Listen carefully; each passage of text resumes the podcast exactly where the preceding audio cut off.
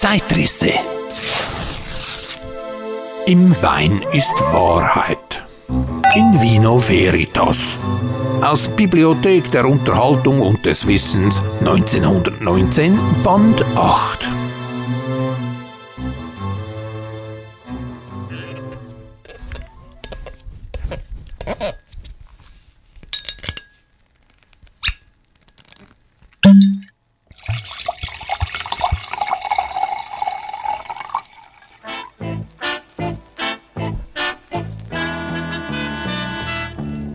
Im Wein ist Wahrheit. So lautet die Übertragung des lateinischen Spruches in Vino Veritas, den Alcaeus um 610 vor Christi gewiss nicht als erster brauchte.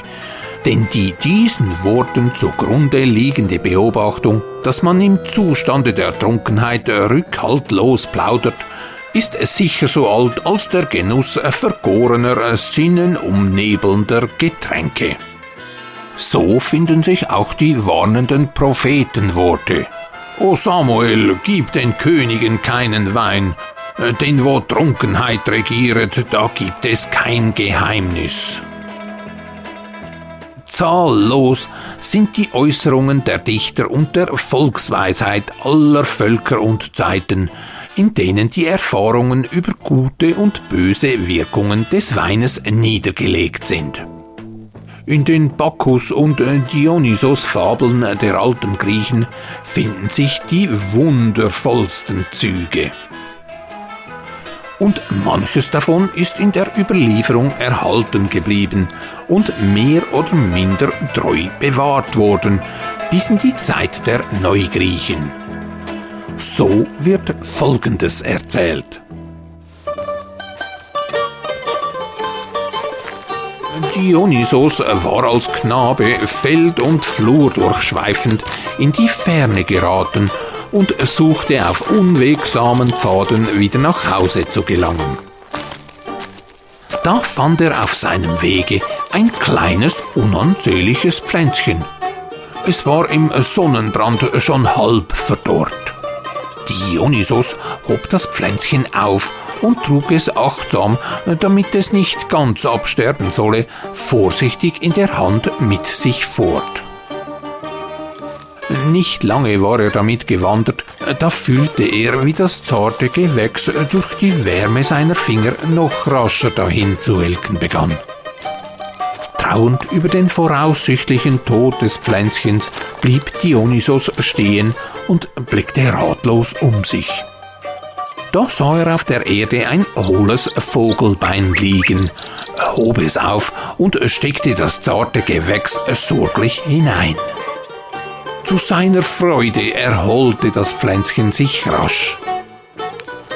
Weiter wandernd fiel ihm ein am Boden liegendes Bein vom Vorderfuße eines Löwen auf und er dachte, dass dieser Fund dem Pflänzchen als eine zweite stärkere Hülle dienen könnte. Als er unterwegs noch ein hohles Eselsbein gewahrte, steckte er das von den beiden Knochen von dem Welken geschützte Gewächs in diesen dritten Fund. Nun war der junge Dionysos gewiss, die Pflanze unbeschädigt heimbringen zu können.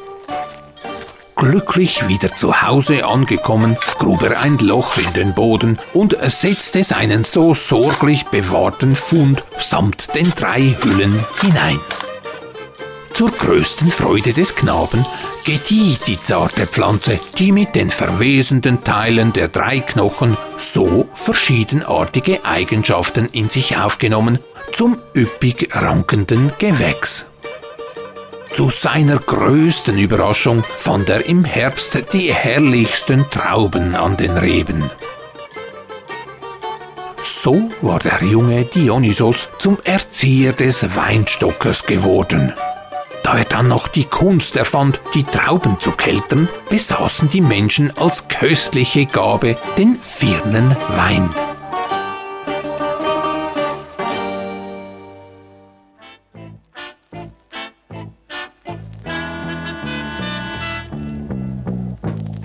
jener Zeit ist bei allen Sterblichen, die jemals Wein genossen haben, eine eigentümliche Wirkung dieses Trankes zu beobachten gewesen. Mäßig genossen stimmt der Wein die Menschen so frei, macht sie so munter und friedlich, dass sie zu singen beginnen wie die Vögel unter dem Himmel. Bei weiterem Genuss macht ein besonnen genossener Trunk dieser Gabe des Himmlischen den Menschen stark, mutig und kühn wie einen Löwen. Im Übermaß unverständig getrunken, verleiten die Eigenschaften des Weines die Menschen zu albernen Handlungen und blöden Streichen. Der Verstand umnebelt sich und so kommt es, dass ein Mensch sich so dumm benimmt wie ein Esel.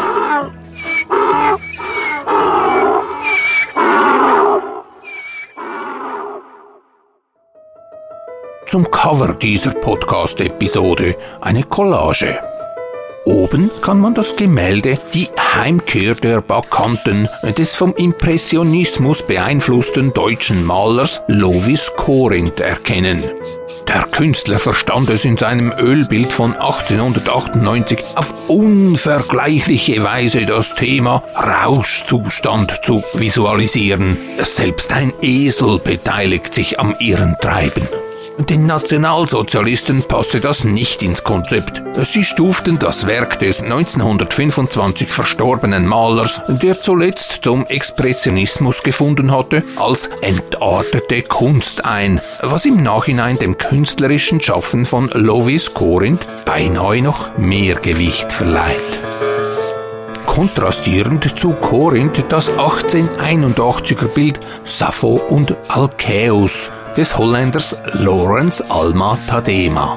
Er war ein Vertreter des akademischen Realismus und ein umjubelter Star in der viktorianischen Epoche. Er erweckte vor allem Szenen aus der Antike zum Leben. 1873 verlieh ihm seine Bewunderin Queen Victoria die britische Staatsbürgerschaft, damit er Mitglied der Royal Academy of Arts werden konnte. Er starb 1912 in Wiesbaden im Alter von 76 Jahren und wurde in der St. Paul's Cathedral in London beigesetzt. Der Goldesel Teil 2 was bisher geschah. Der geniale Erfinder Raffaelius Alvagrosser hat eine mobile Dampfkaffee-Aufbereitungsapparatur erfunden, mit der sein alter Ego Kaffee Raffi fortan durch die Lande zieht, um bei Märkten, Anlässen aller Art und im Umfeld des Varieté Pavé seine Kaffeekreationen zu präsentieren. Und wer hätte gedacht, es funktioniert? Meistens das erste Mal. So ungefähr sollte es ablaufen. Der Meilenstein in meinem Leben und damit der Schritt in die komplette Selbstständigkeit sollte am 12. Mai des Jahres 2023 stattfinden. Doch nicht nur für mich eine Premiere, auch die wundervolle Gauklertruppe mit der kleinen Wanderbühne und dem klangvollen Namen Varieté Pavé sollte an diesem Tag die Premiere der Saison 2023 feiern. Comedy, Poesie, Zauberei und Artistik. Mit viel Charme und einer dampfenden Bestie. Schon seit Jahren kennen wir uns und vor genau einem Jahr fand eine weitere Kreation aus meiner Werkstatt den Weg auf die alte Bühne, die aus den Fantasien eines Jules Verne hätte sein können. Ironius! Ist ein dampfender, mechanischer Roboterhund, welcher mit lustigen Kunststückchen, tierischen Manieren und seinem Herrchen Herr Ferdinand groß und klein unterhält. Begleitet werden Hund und Zirkusdirektor von den Clowns Gino Sauber, sauber! und Tisu und der bezaubernden Luftakrobatin Netti.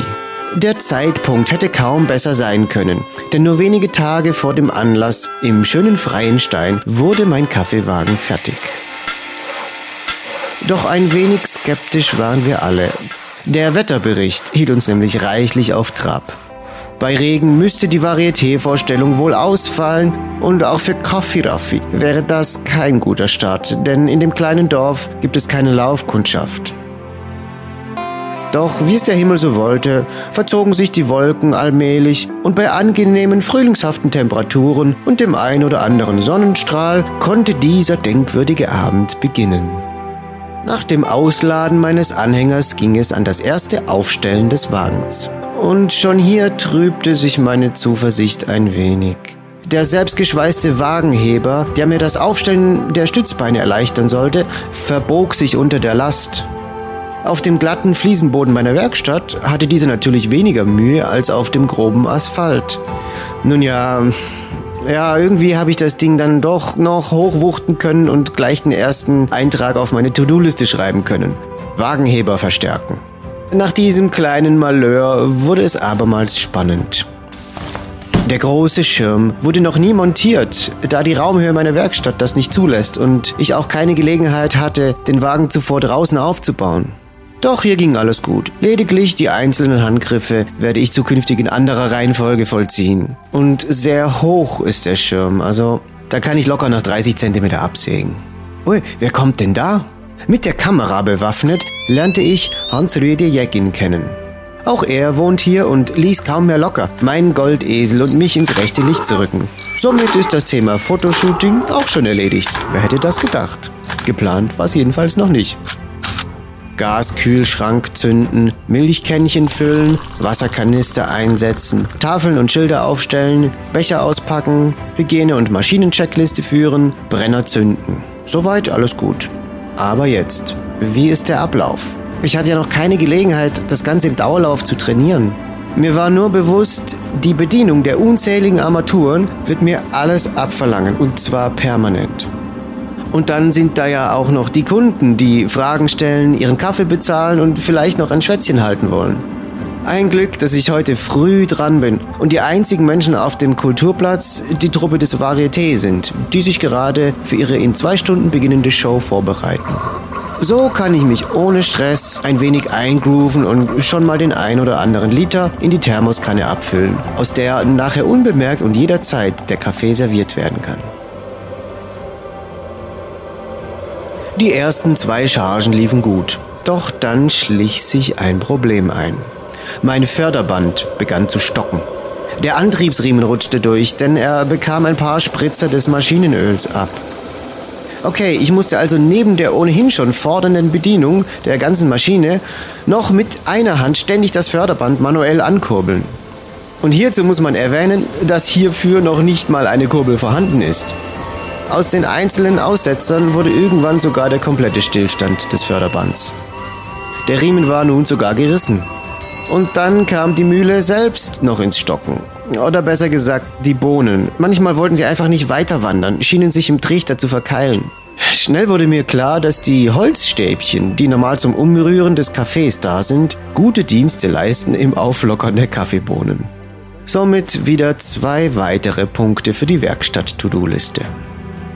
Auch wenn wir vom Regen verschont wurden, so machte sich das Wetter aber doch bemerkbar. Wind stellte meine Maschine auf eine weitere Probe. Natürlich hatte ich genau gewusst, dass Wind und Gaskocher nicht unbedingt harmonieren.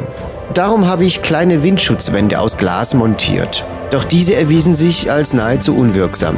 Es musste wohl doch ein rundum geschlossenes Gehäuse um Brenner und Kessel, welches dann zwar leider die Sicht auf den Brenner verdeckt, aber immer noch besser ist, als die dreifache Zeit auf einen Kaffee warten zu müssen, der ohnehin schon etwas länger braucht, als man das von gewöhnlichen Gastronomie-Kaffeemaschinen gewohnt ist. Und dann war da noch der Moment, als ich die Kanne ein wenig zu optimistisch gefüllt hatte, was zur Folge hatte, dass das Kaffeeglas überlief und der braune Schlamm sich in Spalten und Ritze ergoss, die ich zumindest mit vorhandenem Werkzeug nicht innerhalb weniger Minuten wieder reinigen konnte. Naja, mein Fehler. Wieder was gelernt. Doch all diesen Widrigkeiten zum Trotz konnte der sich langsam beginnende Zuwachs an neugierigen Kaffeetrinkern rasch versorgt werden. Die Vorbereitungszeit und die Idee mit der Thermoskanne erwiesen sich somit als ein wahrer Segen. Meine Motivation und Laune erreichte also wieder die grüne Zone. Insbesondere als ich ein Gespräch zweier Kundinnen mitbekommen habe. wobei die eine Dame der anderen begeistert gestand, dass sie ja noch nie so einen guten Kaffee getrunken habe. Auch die anderen Kunden kamen teilweise sogar wenig später und wollten noch einen weiteren Becher des köstlichen Guts. Selbst Nettie, unsere Luftartistin, die anfänglich skeptisch war und äh, offenbar nicht zu den klassischen Kaffee-Junkies gehört, war begeistert von der Kombination meines Kaffees mit ein wenig Hafermilch. Ach ja, apropos mein Kaffee. Habe ich schon erwähnt, dass der Chef unserer regionalen Rösterei Busin am Tag vor der Premiere unbedingt und sofort meinen Kaffeewagen sehen wollte und vor lauter Begeisterung die ersten 1,5 Kilo seiner wirklich sehr feinen Bohnen gesponsert hat? Hier treffen also wieder einmal die richtigen Menschen zusammen und können zukünftig eine Win-Win-Situation in die Wege leiten. Doch zurück zur Premiere. Zu meinen Kunden zählten auch Danny Hertach, den ich schon vor einigen Jahren als Musiker im Einsatz mit dem Varieté Salon Morpheus erlebt habe. Er scheint involviert in so manches 20er-Jahre-Event und nach einem entspannten Plausch bin ich guter Dinge, mit ihm zukünftig noch mehr in der Welt von Theater, Varieté und Gala-Events Fuß fassen zu können. Ein weiteres Lächeln kam mir über die Lippen, als Anja, welche auch in Freienstein auf dem Wagenplatz wohnt, mir eine Flasche selbstgebrannten Walnussschnaps mitsamt Grußkärtchen zur Premiere feierlich überreichte. Und dann kamen da natürlich noch meine Liebsten. Sonja und Patrick haben sich in Schale geworfen und die Doppelpremiere mit mir gemeinsam gefeiert. Auch Irene, welche ich erst vor kurzem kennengelernt hatte, begrüßte mich freudig und genoss nicht nur einen Kaffee an diesem Abend. Pünktlich zu Beginn der Show um 20 Uhr stellte ich dann die Brenner ab und begann die Maschine zu reinigen. Das Abwaschen der Behälter war dank meinem kleinen Spülbecken kein Problem. Doch hatten nach zwei Stunden Dauerbetrieb so manche Böhnchen ihr Ziel verfehlt. Okay, die hatte ich schnell eingesammelt. Leider hat sich aber auch ein nicht unerheblicher Teil des Kaffeepulvers einen Weg gesucht, der weit ab vom Ziel sein sollte. Hier muss unbedingt noch nachgebessert werden. Das einerseits ja Verschwendung des Kaffeepulvers, andererseits aber auch einen wahrhaftig unglaublichen Aufwand bedeutet, diese Sauerei zu beseitigen. Zumindest, wenn man feststellt, dass man in viele Ecken kaum reinkommt dann die glorreiche Idee hat, das Zeug durch die Gegend zu pusten, welches dann natürlich auch irgendwann am öligen Maschinenteil sein Ziel findet und dort festklebt. Okay, ein kleiner Handstaubsauger kommt also definitiv noch auf die Liste.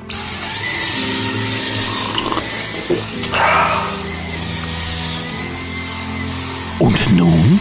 Wird Kaffee Raffi eine Tellerwäscherkarriere aufs Parkett legen und zum mächtigsten Kaffeebaron der Welt aufsteigen? Fortsetzung folgt demnächst, immer wenn der Dampfkaffeebecher auf dem Zeitrisse-Cover prangt.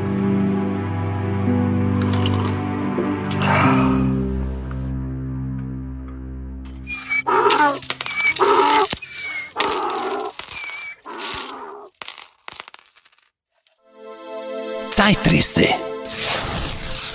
Im Wein ist Wahrheit. In Vino Veritas.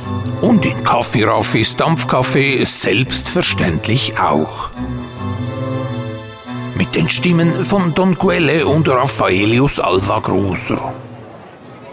Die Zeitrisse gibt's überall, wo es Podcasts gibt bei Apple, Google, Spotify, Deezer und so weiter, auf YouTube und auf der Webseite von Tonquelle Hofer. Und wo man Ironius treffen kann, um ihm leckere Hundeplätzchen zu verfüttern, entnehme man bitteschön den Tourdaten auf varieté-pavé.ch. Ironius und Sitz!